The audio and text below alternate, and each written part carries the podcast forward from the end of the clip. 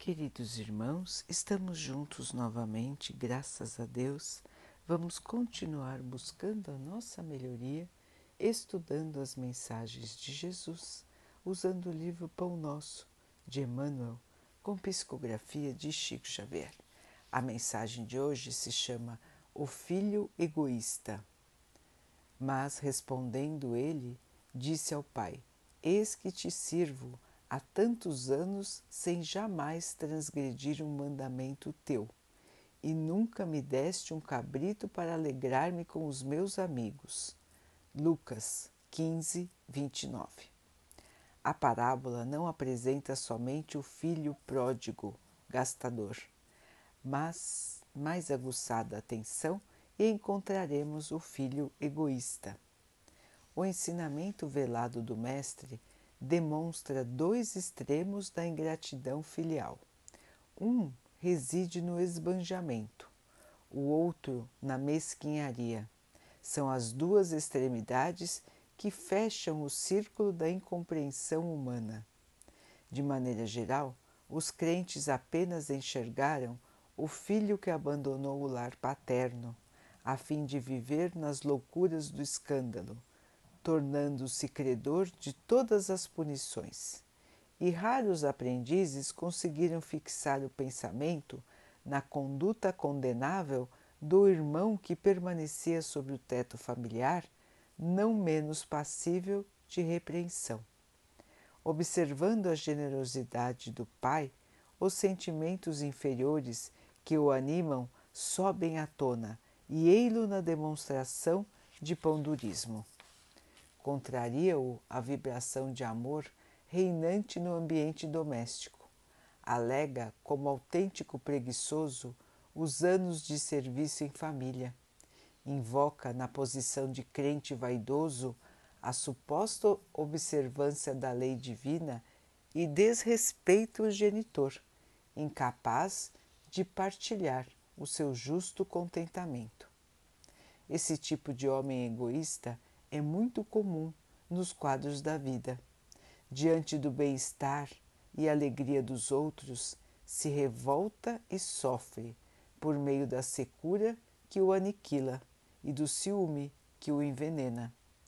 Lendo a parábola com atenção, ignoramos qual dos filhos é o mais infeliz, se o pródigo, se o egoísta, mas atrevemos-nos a crer na imensa infelicidade do segundo, porque o primeiro já possuía a bênção do remorso em seu favor. Então, meus irmãos, aqui uma recordação da parábola do filho pródigo, o filho esbanjador. Então, aquele filho que saiu de casa para gastar a sua parte na herança do seu pai. Os irmãos lembram desta parábola? Ele já pediu a sua parte na herança adiantada a seu pai e saiu de casa para viver as maravilhas do esbanjamento do dinheiro. Então se perdeu em aventuras mil. E o que aconteceu? O dinheiro acabou a fortuna foi toda gasta e ele se viu infeliz e sozinho na miséria. Neste momento, então, ele percebeu que ele havia abandonado o seu pai, pedido o seu dinheiro, gastado tudo e estava sozinho, triste, e que não tinha dado valor a tudo que ele tinha quando estava na casa do pai. Arrependido então, ele volta para casa, pede perdão ao pai e pede para voltar. O pai ficou muito feliz com a sua volta e até deu uma festa em sua homenagem. Nesta situação, o filho, o outro filho que tinha ficado em casa, se revoltou ficou corroído pelo ciúme, porque ele esteve ao lado do pai o tempo todo dizia que respeitava as suas leis, os seus desejos e nunca teve uma festa em sua homenagem.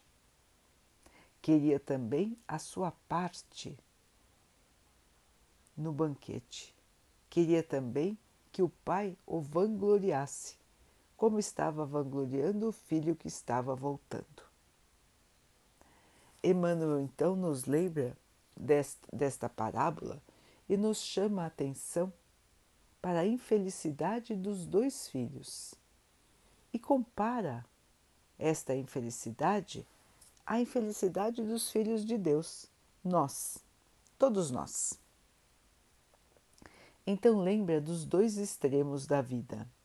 Pessoas que são as esbanjadoras, as que esbanjam os bens materiais, esbanjam a própria saúde, esbanjam tudo que tem, esquecendo-se totalmente do seu espírito, esquecendo-se totalmente do seu pai, e os outros que se dizem crentes, que se dizem tementes a Deus, mas que vivem no seu pandurismo, no seu egoísmo, na sua miséria. São dois extremos da condição humana, assim como nos chamou a atenção Emmanuel. As pessoas esbanjadoras e as pessoas mesquinhas, egoístas. Nos dois extremos, Emmanuel nos lembra que a felicidade nos acompanhará, tanto no esbanjamento como na mesquinharia. Todos nós, irmãos, temos aqui na Terra os bens materiais para nos auxiliarem em nossas atividades de melhoria espiritual. É somente para isso que os bens materiais servem. Tudo o que temos aqui na Terra, irmãos, todos os bens, inclusive o nosso próprio corpo, está à nossa disposição para que possamos usá-los em nosso aperfeiçoamento. Então, se temos muito, dinheiro, muitos bens materiais, existe uma lição que precisamos aprender nesta situação. A situação da a, lição da valorização do que temos, a lição da divisão, aprender a dividir, aprender a ser simples, aprender a ser humilde não deixar com que os bens materiais transformem o seu ser num ser que se acha superior ao outro. Então, meus irmãos, ter muito significa ter também muita responsabilidade em seus ombros. Deus nos deixou nesta condição nesta encarnação, para que possamos aprender todas as lições que fazem parte da situação de ter os bens materiais em abundância. A mesma coisa se refere à nossa saúde, meus irmãos. Nós temos saúde, nós podemos trabalhar, nós podemos estudar. Temos a responsabilidade, meus irmãos, de usar o nosso tempo aqui na Terra da melhor maneira. Nós podemos trabalhar? Vamos trabalhar. Nós podemos estudar? Vamos estudar. Nós podemos ser bons servos do Senhor? Precisamos realmente ser, irmãos. E não gastar todo o nosso tempo com coisas inúteis só com divertimento, só com bobagens, nos perdendo nas ilusões do mundo. Quantos e quantos irmãos que são abastados, que têm muitos bens materiais, se perdem totalmente nas futilidades que a vida traz. Às vezes perdem encarnações inteiras somente na futilidade, na ilusão da matéria. No caso da história, o filho esbanjador, o filho gastador, o filho pródigo, se arrependeu e voltou para a casa do pai. Quantos e quantos irmãos que vivem na abundância um dia percebem que nunca se lembraram do pai, um dia percebem que nunca viram os seus irmãos em dificuldade, que nunca se preocuparam com ninguém além de si mesmos. Por outro lado, meus irmãos, nós também temos os crentes em Deus, mas que vivem na miséria, na miséria não só material. Não é culpa estar na miséria. A culpa é, meus irmãos, viver de maneira miserável. E o que é viver de maneira miserável? Se agarrar à matéria. Se agarrar na matéria de tal maneira que ela passa a ser mais importante do que tudo em nossa vida. Então são aqueles irmãos que egoístas aqueles irmãos egoístas da matéria e do sentimento. Irmãos que querem só para si, irmãos que não dividem nada, irmãos que economizam até o último centavo, irmãos que não sabem partilhar nem mesmo um gesto de carinho, irmãos que têm ciúme dos outros, irmãos que têm inveja dos outros. Tem os irmãos que até ficam secos de tanta dificuldade em partilhar. Querem guardar tanto que se tornam pessoas totalmente insensíveis, preocupadas apenas em guardar tudo o que for possível. São dois extremos da condição humana: o esbanjamento e o pandurismo. Em nenhum deles encontramos a virtude, irmãos. Como é de senso comum? Onde está a virtude? Onde está o certo? O certo sempre está, meus irmãos, no meio termo, no equilíbrio, em aprendermos que faz parte da vida a matéria. Tanto o nosso corpo como nossos bens materiais fazem parte das dádivas que Deus nos dá. Dá a todos. Cada um está numa condição de matéria? Sim. Por que cada um está numa condição material, tanto do corpo como dos seus bens? Porque cada um tem uma história, meus irmãos, uma história do seu passado carrega o seu passado e está aqui para aprender aquilo que ainda não aprendeu nas vidas passadas.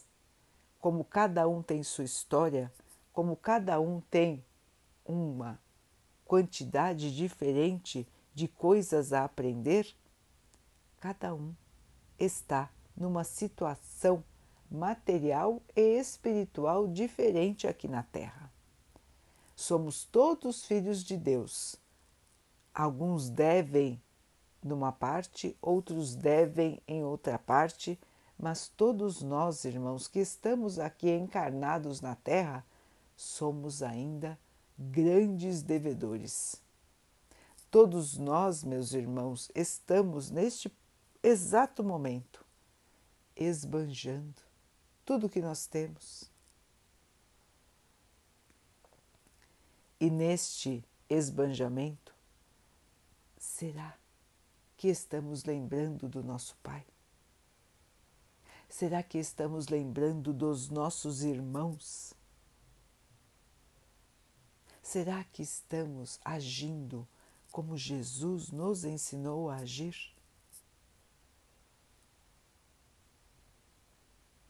Essa é a pergunta, meus irmãos. Estamos mais perto de qual dos extremos da história? De qual dos extremos da parábola? Somos o filho que vive esquecendo do pai? Que esbanja saúde, que esbanja bens materiais? Ou somos aquele filho que se diz perto do Pai, mas que se encontra em revolta, em tristeza, em falta de aceitação da sua própria vida? Qual filho nós somos, irmãos? Como está a nossa posição em relação ao nosso Pai? O Pai sempre é amoroso, sempre nos protege, sempre nos perdoa. Assim como Jesus disse, não haverá uma só ovelha que ficará perdida. E grande será a alegria do Mestre, do Pai, na volta de cada uma das suas ovelhas na conversão de cada um de nós para os ensinamentos eternos. Assim, meus irmãos, lembremos-nos de que estamos aqui de passagem, de que a nossa condição atual é uma condição provisória, não é uma condição permanente. Cada um de nós hoje veste um corpo de matéria, cada um de nós hoje tem uma quantidade diferente de bens materiais. E isso está nos acompanhando durante esta encarnação. Mas esta encarnação não resume tudo o que somos, nem tudo o que fomos.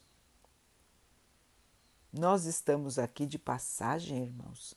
Nós somos espíritos imortais e estamos aqui para aprender, para melhorar, para evoluir, usando a matéria e o corpo como instrumentos de Deus para nossa melhoria. Se nós enxergarmos assim, meus irmãos, a matéria, fica muito mais fácil de valorizarmos todas as situações da nossa vida, tanto quando temos em abundância, como quando nos faltam a saúde, os bens da matéria, a situação mais cômoda. Toda a situação que vem para nós é situação de aprendizado, de crescimento, de melhoria. Saibamos então, irmãos, enxergar a vida com os olhos do Espírito e não nos deixemos enganar pelas ilusões passageiras da matéria. O Pai nos aguarda, de braços abertos, que possamos enxergar a realidade da vida e partir para a felicidade duradoura, a felicidade eterna, a paz eterna, que só irá chegar para nós quando nós aprendermos todas as lições que nos faltam, todas as lições que nós ainda não conseguimos gravar em nosso espírito. Que juntos, irmãos, possamos alcançar a alegria da evolução, a alegria da paz, a alegria do amor, a alegria que vem da certeza de que o Pai está conosco, de que o Pai nos protege, de que o Pai nos ama e que tudo será movimentado, foi movimentado e é movimentado em nosso favor.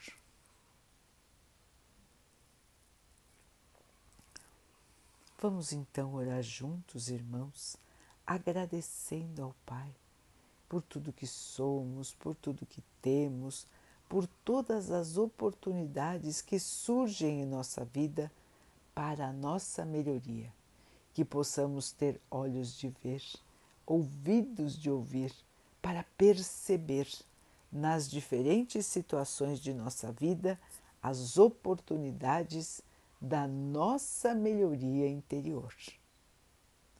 Que o Pai possa assim nos abençoar com a força, com a fé, com a esperança, com a certeza de que o dia de amanhã será um dia melhor. Que o Pai assim abençoe a todos os nossos irmãos, que Ele abençoe os animais, as águas, as plantas e o ar do nosso planeta e que Ele possa também abençoar a água que colocamos sobre a mesa para que ela possa nos trazer a calma e que ela nos proteja dos males e das doenças. Queridos irmãos, fiquem, estejam e permaneçam com Jesus. Até amanhã.